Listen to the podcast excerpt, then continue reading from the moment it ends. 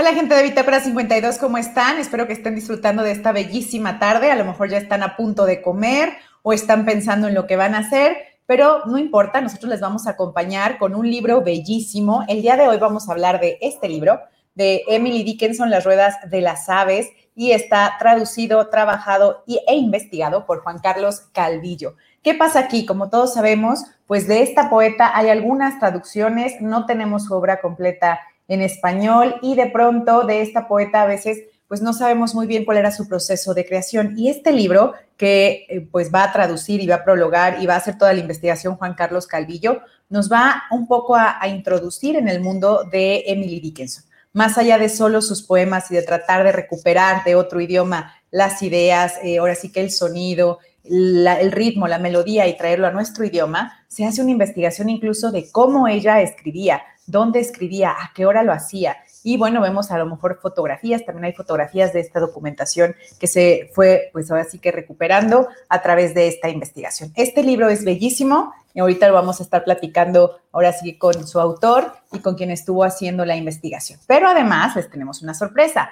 Pongan atención porque las personas que contesten eh, unas preguntas que les va a hacer Juan Carlos, se van a llevar un libro. Entonces, hay dos libros de regalo. Yo que ustedes, bueno, me sentaba y si estoy preparando la comida, la comida me pongo a picar el jitomate enfrente de la pantalla o me tengo de fondo para que nos escuchen, pongan atención, se pueden llevar este hermosísimo libro. Les digo, al final, además de las traducciones, están estas fotografías donde vemos los documentos originales. ¿Cuántas veces tenemos la oportunidad de ver el documento original, que evidentemente no tendríamos acceso si no fuera por este libro. Y bueno, pues es una gran oportunidad de conocer a este poeta.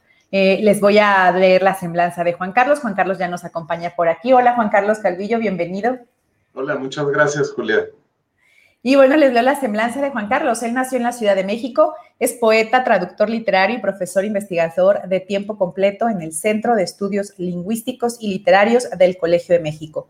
Obtuvo el grado de doctor en letras con mención honorífica por la Universidad Nacional Autónoma de México, con la tesis Her Translated Faces, estudio valorativo de las traducciones de Emily Dickinson al español. Así que, bueno, por eso les digo, no es alguien que se aventuró, sino tiene tiempo estudiando a esta poeta. Colaboradora asiduo en diversos medios nacionales e internacionales, el doctor Calvillo ha traducido poesía, narrativa, dramaturgia, ensayo y epistolarios. Sus publicaciones comprenden libros de poemas, La Esfinge en Memphis, libros de ensayos, La ficción de los Estados Unidos, antologías críticas, Simulacro y Permanencia, Tres poetas isabelinos, que esto fue en el 2009, colaboraciones diversas tales como reseñas y artículos en revistas académicas especializadas y de divulgación. Acta Poética, Anuario de Letras Modernas, Periódico de Poesía, El Maquinista de la Generación, Paso de Gato. En coloquios, encuentros y jornadas académicas ha presentado una docena de ponencias, además de cinco conferencias magistrales, principalmente en torno a Shakespeare, la traducción de poesía y otros temas de literatura inglesa y norteamericana. En la maestría en traducción del Colegio de México, el doctor Calvillo imparte actualmente la materia de prácticas de traducción inglés-español en el Colegio de Letras Modernas de la Facultad de Filosofía y Letras de la UNAM es profesor de un seminario de Shakespeare. A la fecha forma parte de dos proyectos de investigación, uno en España y otro en México, y es miembro del comité organizador del Encuentro Internacional de Traductores Literarios. Así que, evidentemente, quien nos va a hablar de este proyecto, pues es un experto en él y no fue nada más una curiosidad, una intuición, una musa que bajó y dijo, hoy tengo ganas de interpretar a Emily. Así que cuéntanos, Juan Carlos, ¿desde cuándo nace este interés por Emily, por su trabajo, por su poesía? Muchas gracias por la invitación, Julia. Me da mucho gusto conversar contigo y saludos a todos los que nos siguen en, la transmisión en vivo. Eh, pues fíjate, yo leí a Emily Dickinson como parte del programa de la licenciatura en, letras inglesas en la UNAM. Y la, leí con mucho interés, pero con mucho miedo también, porque no es una poeta fácil, de, fácil lectura en, un principio. Eh, y, finalmente las cosas me fueron llevando eh, hacia hacer mi tesis doctoral sobre, sobre ella, unos, años más tarde. Em, esa, esa tesis, en, en, una versión ligeramente distinta, luego se publicó en la Universidad de Valencia, se llama Emily Dickinson, un estudio de poesía en traducción al español. este, con algunos cambios y demás. Entonces, llevo en realidad dedicándole ya más de una década a, este mundo fantástico, lleno de, lleno de cosas inusuales, ¿no? Eh, en, en, Emily Dickinson está siempre la vida cotidiana, pero vista desde un punto de vista imprevisible o extraordinario o renovado, que nos hace voltear a ver el mundo justo de la manera en que no estamos acostumbrados a verlo. Entonces, ha, sido un viaje fascinante a lo largo de toda esta década y, bueno, pues ya, en realidad ya me quedé aquí. ahora sí que ya, es, tu, ahora sí que es tu trabajo y tu fuente de inspiración. Pero pregunta, cuéntanos un poquito sobre el contexto de Emily Dickinson para quien nos está viendo, en qué época vivió, cómo era a lo mejor la vida para las mujeres en ese momento, por qué a lo mejor la vida cotidiana que ella retoma lo hace desde este ángulo, pues ahora sí que diferente, como dices, con mirada renovada. Cuéntanos un poquito qué es lo que has descubierto de ella en esta investigación.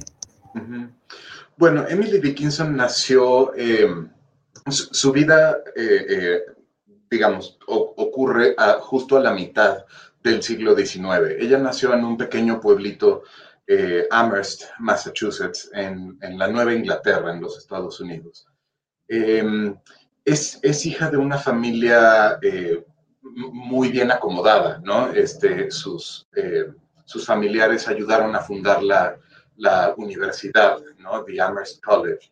Eh, su padre tuvo en alguna ocasión un, puesto en el Congreso de los Estados Unidos. Entonces, la familia es muy preclara y es una familia muy culta. Eh, Emily, eh, al, al, ella tuvo una educación bastante buena, ¿no? pero tradicional para la época. Este, desde luego sus, sus, estudios no contemplaban como la profesionalización en la escritura, eso no, eso no estaba, por supuesto, en el panorama, pero ella tuvo una muy buena educación y, sobre todo siempre había libros en su casa. Eh, ella fue desde, desde, el principio una lectora ávida eh, y tenía libros de cabecera, eh, conocía Shakespeare al derecho y al revés. Uno de sus libros preferidos era, por ejemplo, el en, particular el Apocalipsis en la Biblia. Eh, y conocía eh, por el círculo intelectual en el que se movían eh, su padre y más tarde su hermano, tenía contacto con los poetas del siglo XIX estadounidense, particularmente un grupo de poetas que se llaman los trascendentalistas, como Ralph Waldo Emerson o Henry David Thoreau. Este, y estos son poetas que abogan por un regreso a la naturaleza. Este, de, allí el nombre de trascendentalismo, ¿no? Volver a ver la naturaleza para tratar de encontrar como la fuente vital detrás del fenómeno, el, milagro este, cotidiano. Entonces, Emily también agarra mucho de esta, de esta filosofía.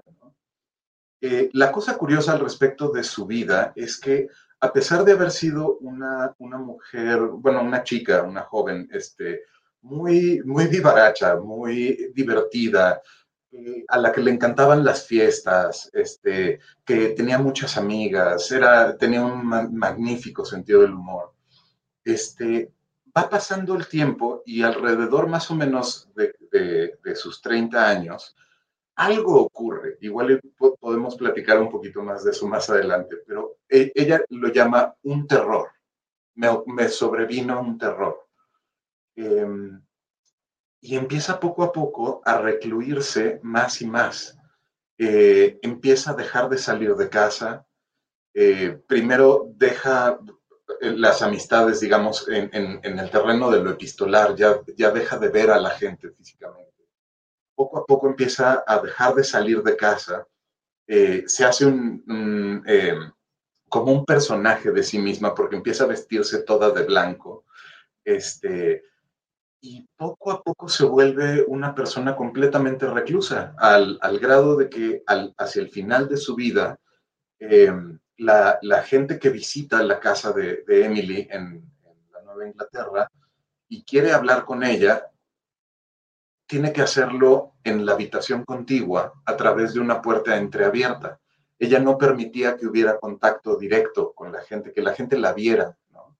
Entonces, por ejemplo, a veces eh, había invitados a, su casa, porque pues era una, familia de sociedad, y, em, y le pedía a alguno de los invitados que tocara el piano para ella, pero ella no bajaba a escuchar la, música, sino simplemente abría la puerta y escuchaba por allí.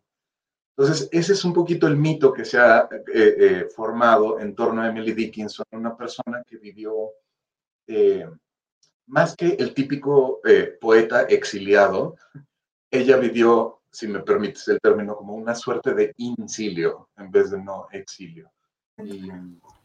Sí, ella solita decidió como ir hacia adentro de sí y ahí permanecer y de pronto el contacto, como dices, un poco a la distancia. Oye, ahí te iba a preguntar, eh, ahorita que llegaremos al terror, pero como bien dice en la primera parte de este libro, donde nos muestras un poquito la investigación, dice que finalmente, como bien dices, eh, no había un camino para la literatura en ese momento para las mujeres, no había una manera de profesionalizarse, finalmente no estaba como pensado que ella iba a publicar y según nos muestras en el libro, es porque la, pues, la familia y los amigos empiezan a descubrir que fue dejando ¿no? Es toda esta, esta producción literaria por ahí y alguien dice, oigan, esto vale, o sea, esto es vida, esto, esto habla de esos mundos internos a que a lo mejor pues en vida no pudimos ver, pero aquí están, ¿no? Están plasmados. Y entonces surge esta necesidad a lo mejor de hacer una primera edición. Cuéntanos cómo es que el mundo conoce la obra de Emily Dickinson primero y luego finalmente cómo es que va llegando, por ejemplo, a nuestro idioma en español. Sí, bien, Emily tenía muchas amistades, pero te digo, epistolares, ¿no? Se eh, eh, escribía muchas cartas a sus primas, a alguna, a, un, bonche de amigos, digamos. Y ese círculo privado de, sus amistades y familiares cercanos, todos ellos sabían que Emily escribía, porque generalmente a ella le gustaba adjuntar poemas y mandarlos en las cartas, ¿no? O incluso mm, ponerlos a renglón seguido y mandárselos a, a estas personas. Entonces, todo el mundo sabía que Emily escribía. Lo que pasa es que el mundo no estaba preparado para el intelecto volcánico que es Emily, ¿no? Entonces, como que los consideraban ahí curiosidades, ¿no? Ay, mira, nos llegó un poemita sobre una montaña, mira qué lindo, ¿no? Pero no se lo tomaban con seriedad porque no había los aparatos, las herramientas, los mecanismos para entender lo que Emily Dickinson estaba haciendo. Eso empezó a justipreciarse casi, casi 70 años después, ¿no? Em, entonces, a pesar de que hubiera eh, ahí una suerte de conocimiento de que ella escribía, generalmente por las noches, porque además estaba pues encargada de las labores del hogar, ¿no? Cuidando a su, primero a su padre, luego a su madre, a su hermana, encargándose como de labores domésticas, ¿no? Em, a pesar de que había cierto conocimiento de esto, eh, no fue sino hasta su muerte en realidad. Eh, ella muere a los 55 años, si no estoy equivocado. Em, y, y, cuando le cae la responsabilidad a su hermana Lavinia de poner en orden sus cosas, se da cuenta de que Emily tenía una inmensa cantidad de poemas, ¿no? escondidos en, por todos los recovecos de la casa. ¿no? Encontró un baúl particularmente en donde ahí guardaba unos cuadernillos. Eh, cuando la, primera etapa, digamos, de su escritura, ella eh, escribía poemas y los copiaba en, papel estándar eh, a lápiz y luego cosía ese papel para formar unos, unos cuadernillos que se llaman los fascículos. Y de esos hay unos, unos 40 editados muy bonitos y demás. Y esa es, digamos, la parte más estable de su producción porque se ve que hay una intención de dejarlos bonitos. Pero la curiosidad es esta otra. Además de los fascículos, eh, su hermana Lavinia se da cuenta de que Emily Dickinson escribía en papeles sueltos, en el tipo de, papelitos que uno deja ahí botados por la casa, este, que hace rollito y mete en los calcetines, o que, o que guarda por ahí en un cajón, o que al reverso de algo este, se le ocurrió poner algún, algún pensamiento eh, antes de que se le olvidara, ¿no? El, tipo de cosas que nosotros hacemos todo el tiempo. Eh, y, nos damos cuenta de que esta es una producción poética eh, verdaderamente prolífica, ¿no? Son casi dos mil poemas los que encontró su hermana a la muerte de Emily y dijo, bueno, pues ¿y ahora qué hacemos con, con esto? ¿no? Eh, la hermana, obedeciendo la, la, última voluntad de Emily, quemó todas sus cartas, entonces tenemos algunas cartas por los, este, por las personas que los recibieron, pero no, no, este, no, no hay una correspondencia completa, pero los poemas que encontró, luego se los pasó, eh, en realidad, se los pasó a su cuñada, que, es, que, durante un tiempo fue la mejor amiga de Emily, se llama Susan, y que vivía en la casa contigua. Pero parecía que este, este esta persona, Susan, no los estaba eh, sacando con la velocidad, no, no, los logró publicar con la velocidad que eh, su hermana Lavinia hubiera querido. Y entonces lo que hizo fue pasárselos a la, a la amante, al amante de su hermano, este, Mabel Loomis Todd, y ella sí los publicó de volada. En, en, unos cuantos años ya tenían una edición. Esa edición se vendió maravillosa desde 1890. Se vendió como pan caliente. Y, y de repente empezó a crecer la demanda por, por, por los poemas de Emily. Y sacaron tres ediciones en, en, tiempos espectaculares, de verdad. A esas ediciones, eh, tú, córtame si me estoy extendiendo mucho, pero ya, ve, ya ves no, que... No, adelante, pues ahora sí que queremos saberlo todo, porque te digo, pues eso está en la primera parte del libro, donde nos cuentas justo esto, que es hasta su muerte cuando se recopilan, pero pues ahora sí que te tenemos aquí, venos contando, porque la verdad es que así se valora muchísimo más el libro, porque una vez que, insisto, voy a hacer la pregunta que te había prometido por el WhatsApp, vamos a hablar del soporte, la importancia del soporte en la obra de Emily, pero bueno, se publica y luego, ¿qué sucede? Eh, digo, estos libros, que son las primeras ediciones de Emily, tienen muchísimo valor porque la dieron a conocer, porque la pusieron en el panorama de la poesía estadounidense, cuando, insisto, no era muy común que hubiera mujeres con tal notoriedad.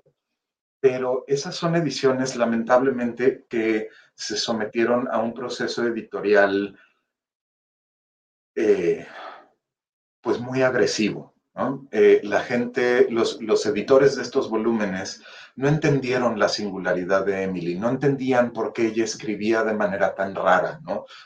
gráficamente tan extraña, llena de una gramática como anormal, porque Emily transgrede el, el, el uso del lenguaje eh, inglés, ¿no? ¿no? No escribe bien, digamos, sino se la pasa experimentando. Y entonces lo que hicieron los editores fue normalizar estas, estas ediciones. Las dulcificaron, le corrigieron la rima, le arreglaron el versito. Esto no se entiende, entonces quítaselo y ponle algo más convencional. Y con eso, pues lamentablemente, con, esa intervención temeraria que le hicieron a los poemas de, Emily, se dieron a conocer eh, durante muchas décadas hasta que el editor de este volumen, eh, The Complete Poems of Emily Dickinson, es eh, Thomas Johnson, un, un, académico de Harvard, en 1955 se dio la tarea de restaurar los poemas de Emily, de compilarlos todos, los de los fascículos y los de los papelitos, y publicar por primera vez una edición completa eh, con, con, las idiosincrasias de Emily, ¿no? Como, como ella hubiera querido.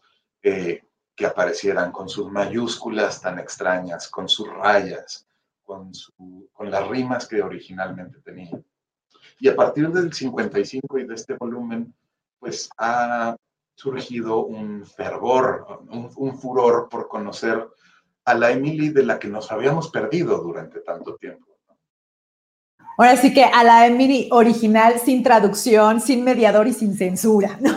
Exactamente. que ya había que pasar y decir, esta es la verdadera Emily, así escribió ella, ahora sí que usted descifre, complete el texto, que sea una obra completa una vez que el lector la tenga o que un intérprete pues pueda más o menos entender qué sucede. Ahí viene mi siguiente pregunta, ¿cómo es que tú llegaste entonces a estos documentos que tenemos aquí? ¿Cómo es que tú llegaste a ellos y por qué te empezó a interesar la manera tan particular, como bien dices, de jugar con el soporte? Es decir, Emily, como también lo pusiste en el libro, a veces en los sobres, incluso en los dobleces, jugaba por escribir para que tuvieras que desdoblar y hasta que desdoblabas tenías el sentido de la obra.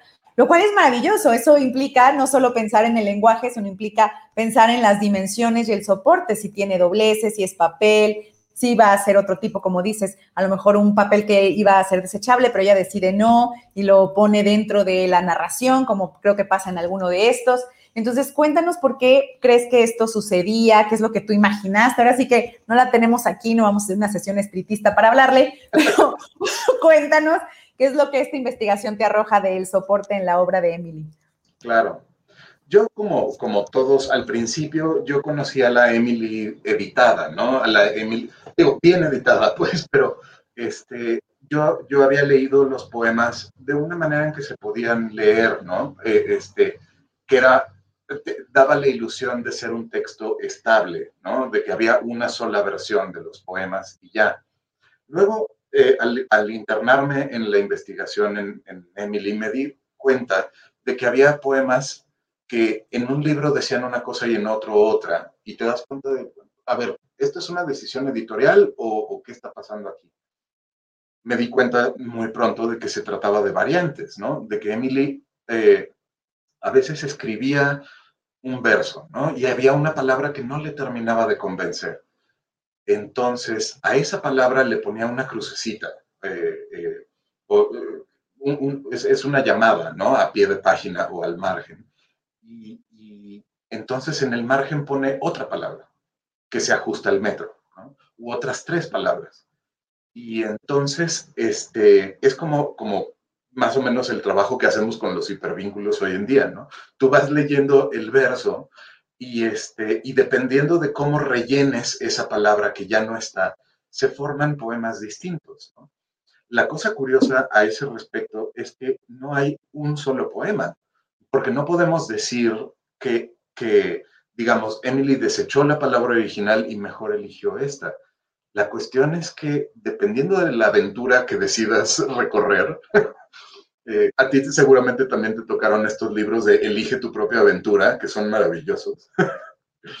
este, depende de la, de, la, decisión que uno tome, eh, se crea un poema distinto, pero no hay uno sobre otro, sino que son poemas que coexisten simultáneamente. Y yo creo que a eso le estaba pegando. Ahora sí que antes del Marvel y todas estas películas de héroes, ya estábamos en el multiverso, ahora sí que de la forma más literal, el multiverso.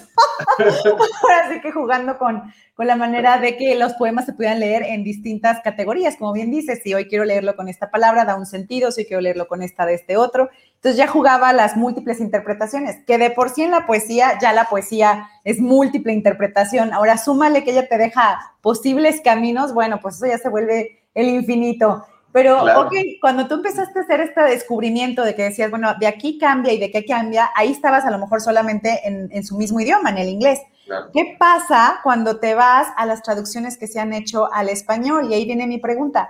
Hay una obra completa de Emily en español, es decir, cómo se trabajan incluso estas distintas versiones y de por sí traducir ya es un problema. Ahora, traducir poesía y luego con variantes, bueno, o sea, eso me parece todavía un reto mayor. ¿Cómo fue para ti hacer ese proceso de tratar de respetar a Emily con sus multiversos, sus distintas maneras de crear, sus soportes y luego tratar de pasarlo al español? Claro, claro.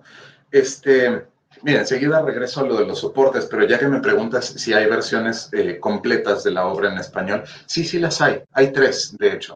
Esta, por ejemplo, es una de ellas.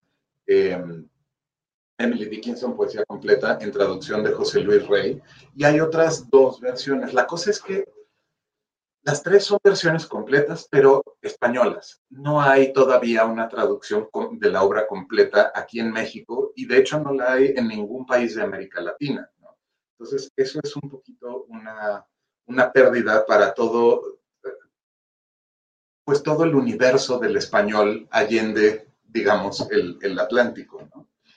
Em, ahora, digo, el problema de las variantes fue solo, solo uno, ¿no? Cuando te das cuenta de que Emily estaba haciendo ese tipo de, de, como poemas cubistas que se pueden ver desde, desde una perspectiva y ves una cosa, pero si cambias de perspectiva ves otra. Es, es, una cosa loquísima lo que está haciendo. Te vas a ver justamente los manuscritos, ¿no? A ver, a ver quién ha trabajado con, con estos poemas. Y resulta que te encuentras como, digamos, con cosas como esta, en donde hay, este, este es un poema sobre una casa, está hablando de una casa, pero te pones a ver por qué, por qué eligió ese papel y no este, digamos, para escribir ese poema. Porque parece una casa. Es una casita, ¿no? Está, como la forma de una casa de dos aguas.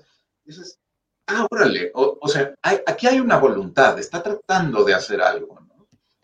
Y luego te das cuenta de que efectivamente ella está adecuando las palabras al formato y adecuando el formato a las palabras. Que eso es siempre lo que ha hecho la poesía en todo sentido, ¿no? Que, que lo que se está diciendo en el poema sea irrepetible e irreplicable. Pero cuando entra también la dimensión gráfica, creo que estamos hablando ya de poesía concreta, este, que juega con el, con el soporte. Traducir eso, vaya, más allá de ser difícil o, no, que desde luego coincido mucho contigo, es dificilísimo, pero este, Ahora sí que traductor traidor, digo, así me enseñaba mi maestra de literatura, traductor traidor, tratará de hacer ahora sí que lo más parecido, pero pues no, no hay palabra exacta, nunca lo será, ¿no? Vamos, hasta los sinónimos en un propio idioma pues tampoco acaban de ser, por eso hay tantas palabras para nombrarlo, depende del ángulo. Entonces, no, yo sí digo, ¿cómo le hacen quienes traducen poesía? Que por sí ya es todo un universo y luego tratar de, decidir qué palabra va a ser la que va a traducir está, acá, está muy difícil. Pero cuéntanos cómo fue tu proceso, cómo fuiste decidiendo para poder llegar a este libro, que es el que estamos presentando. La, aquí está, Las Ruedas de las Aves. Ah, ah, en, el gremio de los traductores tenemos una respuesta para el, para el, este, el adagio italiano de, de traductore traditore, traductor traidor, y siempre decimos traductor traidor. El que, el que trae el que trae, qué bonita manera de darle la vuelta. Está muy bueno. Ahora sí te lo voy a escribir a mi maestra. Querida maestra. Sí, pues sí claro, lo traen, nos traen una, una, nueva noticia. Muy bien, cuéntanos cómo fue. Pues lo que pasa es que es un reto irresistible, ¿no? Eh, no lo puedes dejar pasar. Siempre, o, o, bueno, por lo menos yo que soy una persona eh, obsesiva, veo eso y me dan ganas de compartir el talento, ¿no? De, ver cómo le hago para, para, para traerlo, ¿no? Para traerlo a mi lengua. Adoro el inglés, soy un anglófilo de, hueso colorado, pero adoro el español y quisiera que el español pudiera decir eso y sobre todo quisiera que el español pudiera comunicarle eso a las personas que no hablan inglés y que no pueden leer a Emily en el, en el, eh, en el facsímil, ¿no? Entonces, en realidad la dificultad se convierte en un desafío. Y ahí se, te va, por supuesto, porque este, cuando te mides contra el texto, ¿no? Cuando, cuando dejas que el texto te, imponga un reto y te, y te estimule, ¿no? La, cosa se vuelve enteramente deleitable. Em, mi, proceso con este libro en particular es, es una cosa curiosa, porque, digo, el, trabajo de, rescate en archivos y colecciones digitales es un trabajo que le debemos eh, en particular a una colega y amiga mía llamada Martha Werner, eh, que trabaja en Estados Unidos y que ella fue la que hizo como el, la que se dio la zambullida al archivo Dickinson y empezó a trabajar con esta cosa. Este, el, las ruedas de las aves le tiene una eh, deuda de gratitud inmensa. Pero cuando hice mi propia selección, porque no es exactamente la misma que la suya, ¿no? Hice una, mi propia selección con otros fragmentos, con otros papelitos que a mí me llamaron la atención, con, con la intención de crear un discurso a lo largo del libro. Em, y cuando me puse a traducirlo, sucedió que vi, que no le estaba dando el dinamismo necesario tratando de traducir sentado en mi escritorio frente a mi máquina de escribir, porque además lo hago en máquina de escribir y no en computador. Este, le faltaba, digamos, un, un componente de movimiento y lo que decidí hacer para traducir estos poemas fue salir a caminar. Eh, me memorizaba un poema al día, ¿no? Me, me lo aprendía de memoria en inglés y me salía a caminar una, dos o tres horas, lo que me llevara, y, este, y regresaba con, con, eh, con el poema traducido también en la cabeza, ¿no? Entonces ya nada más regresaba a casa y, y, me ponía a transcribirlo antes de que se me olvidara. Pero ese proceso es, es fascinante, creo, porque hace que el, el ritmo del poema se contagie del ritmo de la caminata, ¿no? Entonces se vuelve una actividad física e intelectual, digamos, puenteada o gobernada por un mismo aliento. Y es la respiración la que, la que está como eh, impulsando. Como marcando el ritmo, el tempo, porque como vas repitiendo ahora sí que la sonoridad de este poema, como dijiste, en el idioma original, en inglés, pues hay un tempo, hay una manera de, y como dices, eso se traduce a la parte física. Y bueno, eso es a mí lo que me encanta en Bitácora 52, es decir, que de verdad todo lo intelectual tiene que pasar por el cuerpo, porque una vez que se pasa por el cuerpo, la experiencia es distinta. Entonces, me ha encantado que me cuentes este proceso, sígueme contando. Entonces, regresabas ya después de que estabas, ahora sí que pasando el poema por el cuerpo, acompasando la caminata con esto, regresabas a casa ya con una posible traducción al español, la escribías en tu máquina y te quedabas con esa o seguías jugando y tuviste varias versiones hasta que decidiste una. Cuéntanos también cómo fue tu proceso. Es complicado. No, por supuesto que implicó un, proceso de revisión y demás, porque pues uno no, a uno no, nunca le sale la cosa a la primera, ¿no? Pero, este, pero generalmente el, problema de las variantes fue uno, uno muy difícil de resolver, porque cuando, cuando tienes poemas, te digo, multidimensionales, este, y tienes que dar con una sola versión en español, ¿no? Tienes que traducir esto que es polivalente y lo tienes que traducir a algo que en apariencia pues es plano, ¿no? Como si estuvieras traduciendo de tercera dimensión a segunda dimensión y te queda la impresión de que estás traicionando, ¿no? De que algo se te está escapando. Entonces, hay, hay que tomar una decisión. Yo tomé una decisión, eh, digamos, que se parece más a la del, a la del filólogo, que es mandar todas las variantes a pie de página. Okay. Este, entonces, los, los poemas eh, aparecen en traducción al español este, uno. Exacto. ahí, ahí. Esto está en espejo. Exacto, y están las variantes abajo. Y las variantes se puede ver eh, cómo, cómo, deberían de estar eh, jugando, digamos. Eso es una decisión editorial que se tiene que hacer y que pues siempre duele un poquito porque, porque quisieras que siguiera siendo el objeto tridimensional, ¿no? Pero bueno, es, es es una manera de ciertamente no negar que existen estas otras posibilidades, ¿no?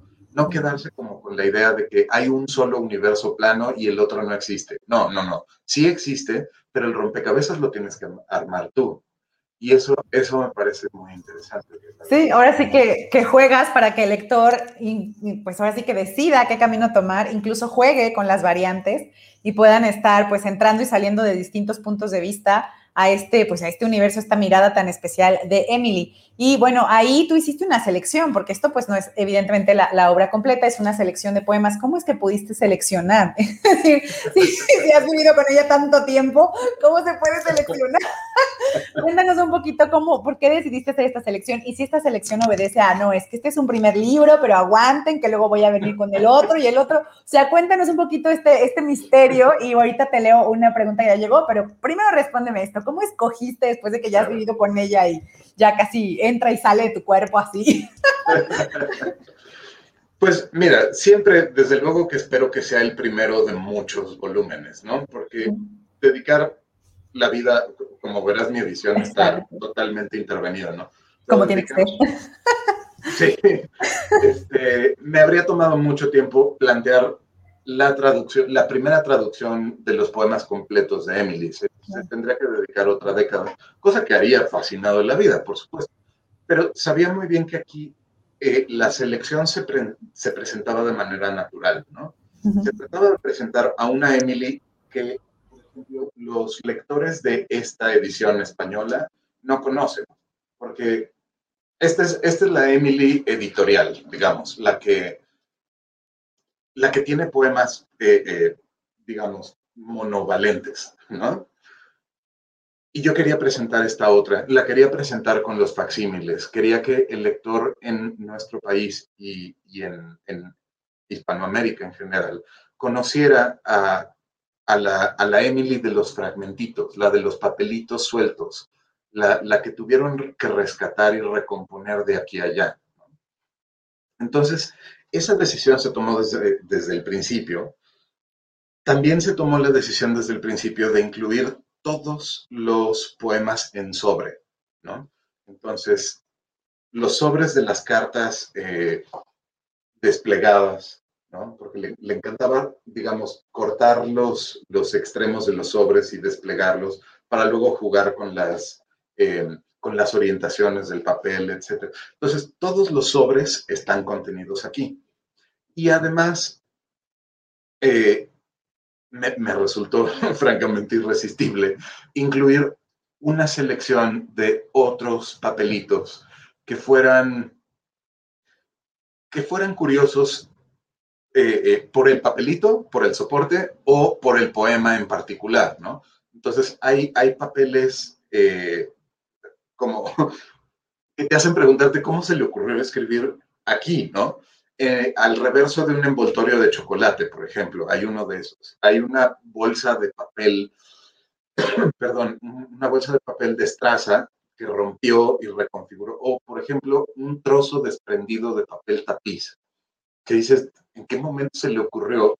Pero es que justamente ese es el punto, creo, que no es que se le ocurriera agarrar eso, es que vivía una vida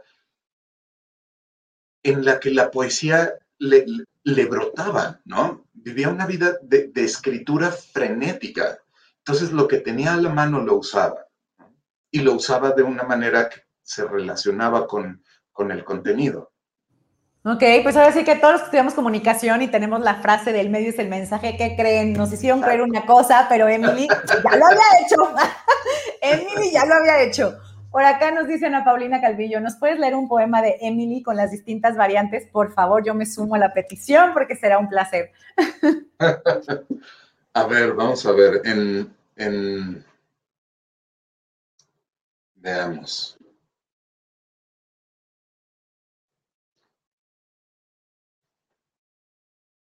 ¿Cuál será bueno?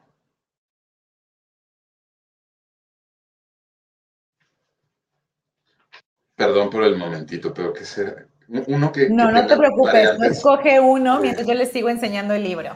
Vean, este libro está editado por Aquelarre Ediciones y los otros libros, aquí están los sellos, y ustedes pueden adquirirlo de manera eh, física, ¿no? Pueden ir a la, a la, página web de los otros libros, ahí pueden pedirlo y les va a llegar hasta la puerta de su casa porque ahí se puede pagar, se puede llenar y la información y va a llegar por paquetería a su casa. Si usted además quiere, pues no sé, buscar el libro en algún tipo de feria, ahorita seguramente eh, Juan Carlos nos va a decir en dónde podemos encontrar el libro, pero la verdad es que es muy recomendable, es un libro bellísimo, ahora sí que son de esos libros que por favor cómprelo así impreso, porque el papel, la textura, el poder ver, insisto, la obra de Emily en sus distintos formatos, es bellísimo, la verdad es que es una, es una aventura, es un viaje y es bellísimo leer los poemas, jugar, les digo, se van a divertir porque no es un libro, son como 20 mil libros en uno, cuando empiecen a jugar con las variantes. Y también les recomendaría que lo lean en voz alta, porque insisto, yo creo que la poesía sí, sí requiere que escuches la música de las palabras. Y eso es la traducción.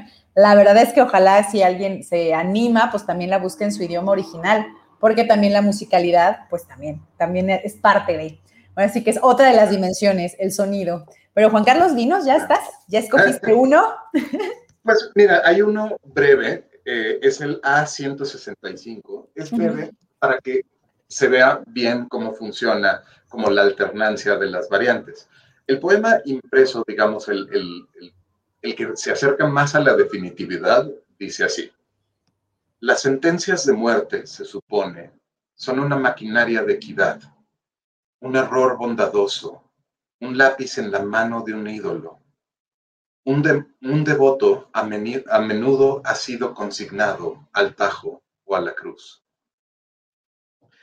Y ahora les leo cómo más o menos funcionan las variantes. Las sentencias de muerte se supone, se cree, son una maquinaria de equidad, un error bondadoso, un error arriesgado. Un lápiz en la mano de un ídolo, un lápiz en la mano tímida, un lápiz en la mano fría, un lápiz en la mano serena. Un devoto a menudo ha consignado al tajo, a la cruz, a la hoguera. Más o menos, así. ahí está, ahí está la lectura. Y bueno, de una vez les, también, esto está explicado en el principio del libro, pero también les explicamos que sí, los poemas tienen estos códigos, que Juan Carlos, ¿nos puedes decir a qué corresponden estos códigos? Es, el, nombre técnico, digamos, de eh, la localización del papel en el archivo. Este, y es, yo, yo lo pongo en las traducciones al principio como, como si fuera un título para que los lectores puedan entonces leer la traducción y si quieren consultar el, el material en el archivo, entonces puedan ver el, el, código y ya sepan a cuál se, a cuál se refiere. Ahora, esa, eso conduce a una pregunta, o bueno, a una cuestión muy importante, la ausencia de títulos en Emily, porque sería mucho más fácil referirse al título del poema, pero Emily se, se oponía tajantemente a titular sus poemas, porque, porque un título es decirte una manera de, es, es, es, prepararte para la lectura del poema, es decirte cómo tienes que leer el poema, es decirte el, el tema del poema o cómo lo tienes que interpretar. Y ella no le gustaba eso. O sea, el, texto está ahí. Yo no te voy a decir cuál es el tema principal, no te voy a decir en qué tienes que estarte fijando. Eh, eh, los títulos son una manera de gobernar el texto y ella se rehusaba por completo. Entonces, es por eso que en la, en la crítica dickinsoniana tenemos este sistema completamente confuso de puros numeritos, porque también nosotros nos, nos rehusamos a titular los poemas. Así que sería otra vez censurar, mutilar y arreglarle la vida a Emily. Y ya no queremos eso, ya dijiste, ya pasó ese periodo, ya estamos en otro, estamos tratando de, rescatar y de leerla como, pues como ella lo hizo, ¿no? Más allá. Aunque sabemos todos que en la interpretación de nuestra época, pues también seguramente después habrá variantes. Y te iba a preguntar, el archivo de Emily, ¿quién lo tiene? Es decir, ¿en dónde está? Eh, ¿Quién se hace cargo de que este archivo permanezca? Hay, dos eh, lugares principales, a, ambos de los cuales tengo que agradecerles su generosísima sesión de los derechos, porque eh, pues no es, no es, poco decir. Uno, uno de ellos es la Biblioteca Houghton de la Universidad de Harvard. Allí se tiene una colección. Y otro está en el, en el archivo especial Emily Dickinson de Amherst College, el la universidad que está en el, en el pueblito de Emily. Em, se tienen en dos lugares separados por la historia eh, eh, familiar que te estaba contando hace ratito, de que la hermana se lo dio primero a Susan eh, y entonces ella se quedó con sus textos y luego se los, otra, otra parte de los textos se fueron a, la, al amante del hermano y entonces ella se los dio a otra universidad. Entonces no, no se ponen de acuerdo. Bueno, así que la disputa sigue, pero bueno, mientras lo sigan guardando, todo está perfecto. Pues los invitamos de verdad a leer este libro, insisto, está bellísimo, Las Ruedas de las Aves, Emily Dickinson, y bueno, está traducido y toda la investigación por Juan Carlos Calvillo, quien nos está pues presentando. Ahora sí que algo que quieras decirle a las personas que nos ven sobre este libro, que a lo mejor no hice la pregunta, pero dices, hey, es importante también mencionar esto, es tu, tu momento. No, las preguntas son fascinantes y me emocionaron muchísimo, como podrás ver. Eh, pero yo, yo los invitaría en realidad a que, a que lleguen al libro con curiosidad, con una curiosidad como eh, eh, llena de inocencia. No esperen encontrar algo en particular, porque en torno a Dickinson hay como muchas expectativas. Se quiere que sea una poeta de la naturaleza, se quiere que sea como la madre del feminismo. Se quiere que sea eh, una poeta vanguardista y experimental. Y, hay verdad en todo eso.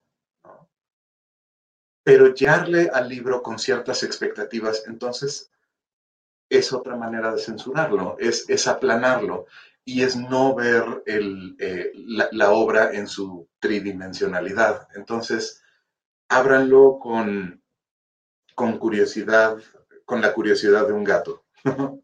este, y, estoy seguro de que encontrarán muchas más cosas de las que las expectativas les hubieran eh, brindado.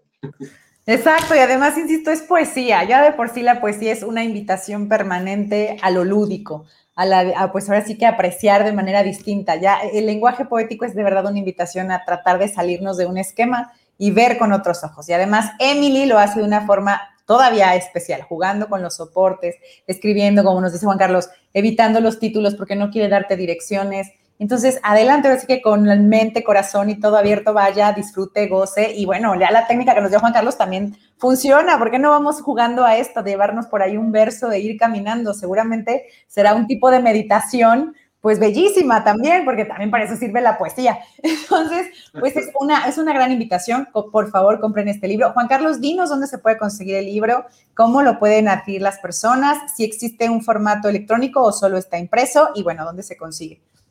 De momento solo está impreso, este, es, es un libro de bolsillo. Eh, tomamos esa decisión para que fuera un libro asequible, eh, porque se podía haber hecho una edición de lujo y este y lo que queremos es que el libro llegue a todas las personas que tengan, que sientan la curiosidad. Eh, los invitaría a que lo consigan en la página de Aquelarre Ediciones. Eh, allí hay una tienda en línea. También eh, busquen al, a la, la, editorial coeditora, los otros libros en internet. También por ese medio podrán adquirir el, el título. El título se distribuye también en librerías independientes librerías que han apoyado las editoriales independientes en este país, un movimiento que necesitamos eh, muchísimo y de verdad un agradecimiento sincero a todos los libreros que han confiado en el libro y han comprado el lote del libro, de libros, con la confianza en que se van a vender. Entonces, vayan a su, a su librería de barrio, van a ir a su librería independiente, allí lo encontrarán. También está en Amazon y en Mercado Libre, pues, pero hay que apoyar a las librerías en el país. Entonces, eso, eso creo que es una buena manera de, invitar a la gente a, regresar a las librerías. Así es, pues ahora sí que si ya sale al súper, pues de una vez haga la ruta para que vaya por el libro y diviértase. Juan Carlos, pues viene el momento, la verdad, las dos preguntas para ver quién se va a llevar, pues estas ahora sí que estos ejemplares que nos facilitan para que pues se lleven un regalo quienes nos estuvieron viendo. Sí, no, ahorita nos están viendo algunos y después como esto se queda grabado, nos ven digamos a destiempo, no pasa nada. La respuesta la pueden mandar a bitácora52mx.gmail y si es la respuesta correcta y usted es el que gana, pues le avisamos por correo. Pero va la pregunta, por favor. Ok. A ver, una pregunta sobre poesía y una pregunta sobre traducción. Primera pregunta sobre poesía. ¿Cómo se llama el, la estrofa en la que escribe regularmente Emily Dickinson? ¿Cuál es el nombre de la estrofa? Ok, ahí está. ¿Cuál es el nombre de la estrofa en la que generalmente escribe Emily Dickinson? Muy bien. Pónganse a buscar. ¿Y la segunda? ¿Cuál es el nombre del primer traductor al español de Emily Dickinson en la historia?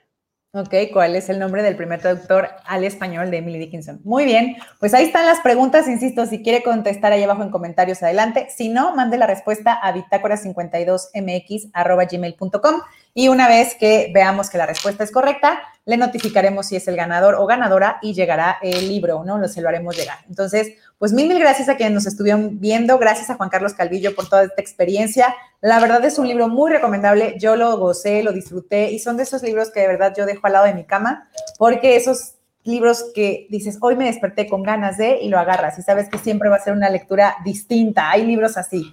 Hay libros que dices, por eso se vuelven los libros de, de cabecera o de la mesita de noche, porque en el momento en que los abras hay una lectura del mundo que finalmente te refresca, te alienta, te acompaña.